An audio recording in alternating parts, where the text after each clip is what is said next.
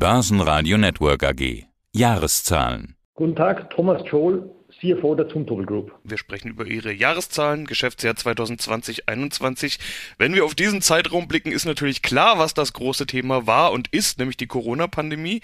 Aber schon Anfang des Jahres, im letzten Interview hatten Sie uns gesagt, die Schäden waren beträchtlich, doch es zeigt sich wieder ein Aufwärtstrend. Jetzt habe ich gesehen, Sie verkünden das beste Jahresergebnis seit 2011. Also da ging es offenbar ordentlich aufwärts. Herr Schul, war es am Ende sogar ein gutes Jahr?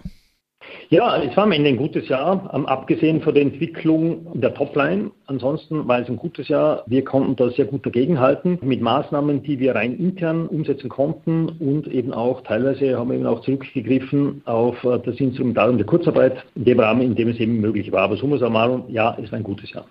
Ja, wenn Sie jetzt die Topline kritisieren, dann greife ich das natürlich gleich auf. Umsatz auf Gesamtjahresebene rückläufig, minus 7,7 Prozent auf 1,04 Milliarden Euro.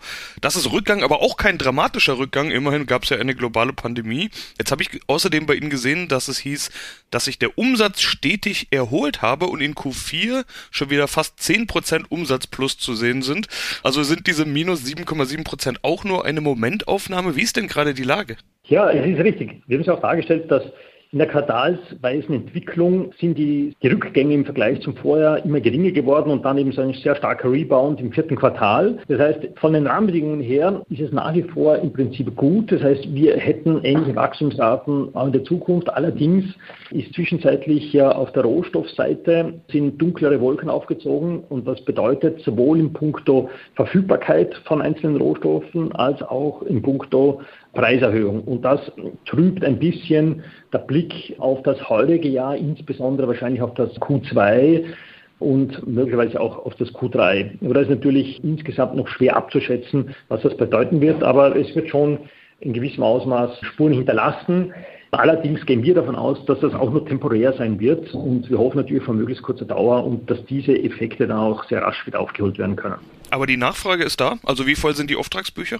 Die Nachfrage ist da. Die Auftragsbücher sind für unsere Verhältnisse bzw. für die Verhältnisse dieser Branche voll. Die sind auch um einiges über dem Vorjahresniveau. Also auf der Seite ist es sehr gut. Allerdings wird es eben mit der Belieferung teilweise Einschränkungen geben.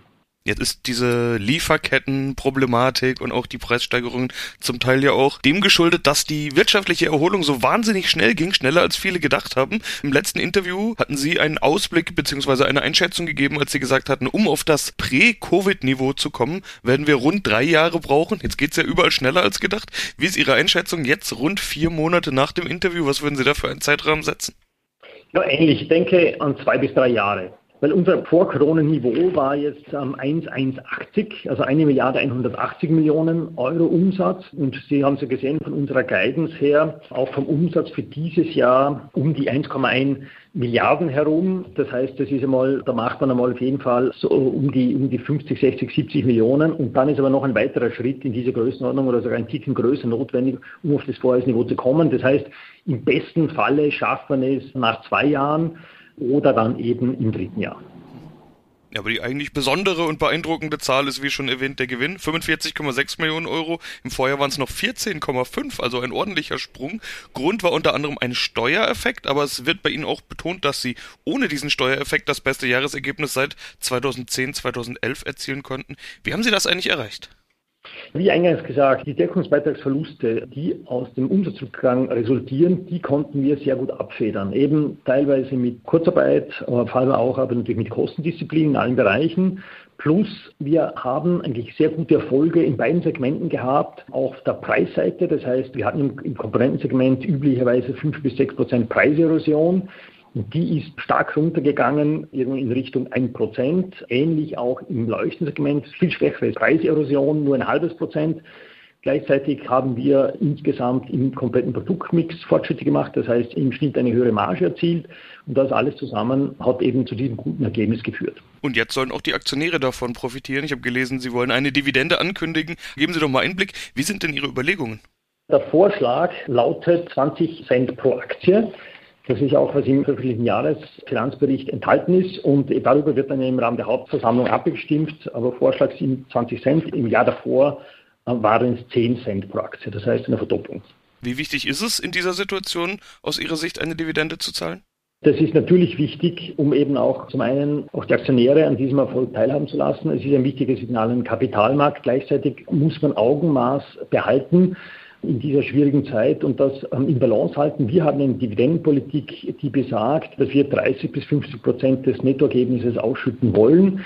Und wir sind heuer der Logik gefolgt, dass wir gesagt haben, diesen einmaligen Steuereffekt den rechnen wir jetzt mal gedanklich heraus und damit landet man bei dem Nettoergebnis bei rund 29 Millionen und die 30 Prozent bezogen auf die 29 Millionen, wenn man so will, ähm, Adjusted Nettoergebnis, das führt eben genau zu den 20 Cent Dividende pro Aktie. Das heißt, wir sind da konsistent, wir bleiben unserer Dividendenpolitik treu mit den 30 bis 50 Prozent, aber gehen jetzt mal auf den unteren Rahmen der Bandbreite. Aber auch dieses Thema Kurzarbeit, oder es wurden ja auch Arbeitsplätze abgebaut zum Teil, lässt sich so ja nicht einfach in die Zukunft projizieren. Wie sind Sie denn personell aufgestellt in Anbetracht der vollen Auftragsbücher? Wird der Personal wieder aufgebaut oder erwarten Sie dennoch, dass Sie irgendwo weiter einsparen können?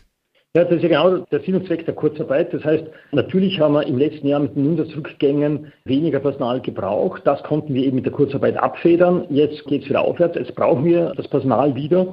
Und damit kommen natürlich auch diese Kosten wieder zurück. Das haben wir auch dargestellt im Ausblick für dieses Jahr, wo wir ja immerhin rund 28 Millionen Euro sozusagen an One-Off-Effekten aus Kurzarbeit und anderen One-Off-Einsparmaßnahmen dargelegt haben, dass die heuer wieder kommen werden und die müssen aber natürlich gerechtfertigt werden durch höheren Umsatz und Deckungsbeiträge, sodass man insgesamt dann auch heuer das Jahresergebnis vom Vorjahr natürlich erreichen wollen. Aber es ist auch wichtig, da zu verstehen, das nächste Jahr ist in gewisser Weise ein bisschen ein Übergangsjahr, weil wir kommen von einer Milliarde 180 Millionen und im nächsten Jahr ist ja der Ausblick jetzt vermittelt wird irgendwo in der Größenordnung 1,1 Milliarde. Das heißt, da sieht man schon, da fehlen noch 80 Millionen im Prinzip auf das Vor-Corona-Niveau.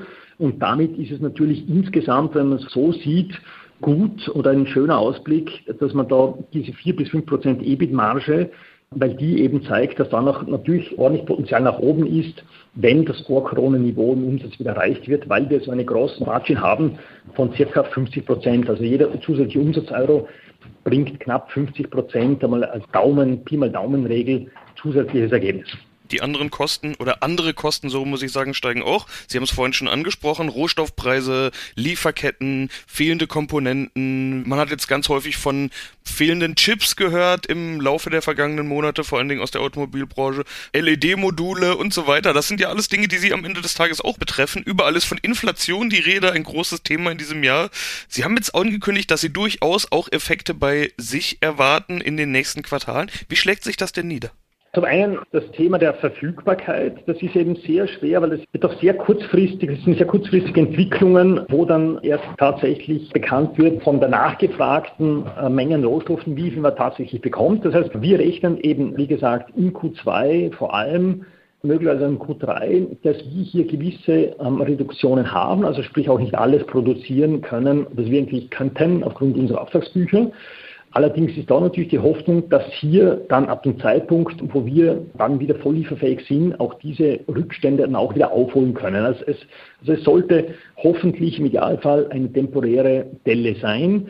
Natürlich arbeiten wir auch daran, dass wir versuchen, jene Rohstoffe, und bei uns, Sie haben es gesagt, Chips, das ist auch als Mikrochips, das ist auch bei uns ein sehr kritischer, sehr kritisches Material, dass wir künftig einfach auch äh, natürlich hier mit Materialien arbeiten, wo die Verfügbarkeit auch besser ist. Daran wird gearbeitet. Und summa summarum ist natürlich das Ziel, hier unabhängiger zu werden und eben diese Rückstände, die kommen werden, dass wir die auch möglichst rasch wieder aufholen können. Auf der Preisseite also Rohstoffpreise, ja, die gehen nach oben. Sie kennen alle am Börsen gehandelten Rohstoffe, seien es Metalle oder Granulat, Kunststoffgranulat etc., gehen stark nach oben. Dem kann sich niemand entziehen in der kompletten Lieferkette. Und da kann man auch nur mit, natürlich mit Preiserhöhungen reagieren und das machen wir auch. Da gibt es einen gewissen Zeitversatz, weil die Preiserhöhung in, im nächsten Schritt der Kette immer erst ein bisschen später ankommt als in der, im Schritt davor. Aber dennoch, hier haben wir es eigentlich in der Hand, dem auch gegenzusteuern. Und da gehen wir davon aus, dass wir auch die, den Großteil dieses Effektes auch abfangen können, eben mit Preiserhöhung. Und das alles sorgt dann für die Prognose, die Sie schon genannt haben, fünf bis sieben Prozent Umsatzwachstum fürs neue Geschäftsjahr 2021-22 und eine EBIT-Marge von vier bis fünf Prozent. Ja, wie optimistisch sind Sie für das Jahr? Was muss passieren, dass das alles so funktioniert? Sieht es eigentlich aus, als ja, könnte es auch wieder ein gutes Jahr werden? Ja, wie gesagt, man muss das in die richtige, dieses Jahr in die richtige Perspektive setzen, weil wir kommen also natürlich aus einem Jahr mit wahnsinnig vielen Sondereffekten in beide Richtungen, in, in die gute und in, in, die schlechte Richtung und sind jetzt wieder auf dem Weg nach oben. Also insofern muss man eben, wie ich versucht habe, all diese Effekte berücksichtigen, um das ins richtige Licht zu rücken. Ich bin optimistisch, dass das ähm, alles erreich, erreichbar ist und erreicht werden kann. Die größte Unsicherheit kommt aus der Rohstoffseite, eben aus der Verfügbarkeit, genauer gesagt und wie schnell dieses Verfügbarkeitsproblem wieder in den Griff bekommen werden kann. Wenn das gelingt, für uns jetzt, dass wir das im Herbst wieder in den Griff haben, dann äh, bin ich da sehr zuversichtlich. Wir haben jetzt im Prinzip nur auf das Jahr geschaut. Viel weiter blicken Sie noch nicht, aber Sie werden demnächst weiter blicken, beziehungsweise vermutlich blicken Sie schon weiter, aber haben es uns noch nicht verkündet. Wollen Sie aber demnächst tun? Der Capital Market Day steht an. Was bekommt man da denn dann von Ihnen zu hören? Ja, der Capital Markets Day wird am 12. Oktober stattfinden in unserem neuen Lichtforum in Dornbirn. Es wird ein hybrides Event werden, also sprich auch virtuelle Teilnahme ist, ist natürlich möglich. Idealerweise oder würde man natürlich das auch mit einer physischen Präsenz verbinden, sofern das eben Covid-19 zu dem Zeitpunkt auch zulassen wird. Wir werden ein Strategy Update geben. Wir haben ja auch unsere Strategie, die wir ja 2018, 2019 verkündet haben, unter dem Titel Fokus erweitert auf äh, Focused, also ED hinten rangesetzt, für E für Environment and Engaged Employees und D für Digitalization. Das wird nochmal detailliert, was das bedeutet konkret für das Geschäft und vor allem auch eine Mittelfrist-Guidance wird dort abgegeben werden. Das in einem phänomenalen Umfeld in unserem Lichtforum, wo wir eben zeigen können, wo man richtig erleben kann, welche Produkte wir haben und eben Dort werden wir auch detaillieren das Thema in puncto Nachhaltigkeit. Wir haben als Ziel ausgegeben, also äh, CO2-Neutralität im Jahr 2025 zu erreichen. Und diesen den Weg dorthin wollen wir eben auch ganz klar aufzeigen. Klingt spannend. Wir sind gespannt, was da dann alles geboten und verkündet wird. Soweit erstmal, Herr Schul, vielen Dank. Ja, okay, besten Dank. Börsenradio Network AG. Das Börsenradio.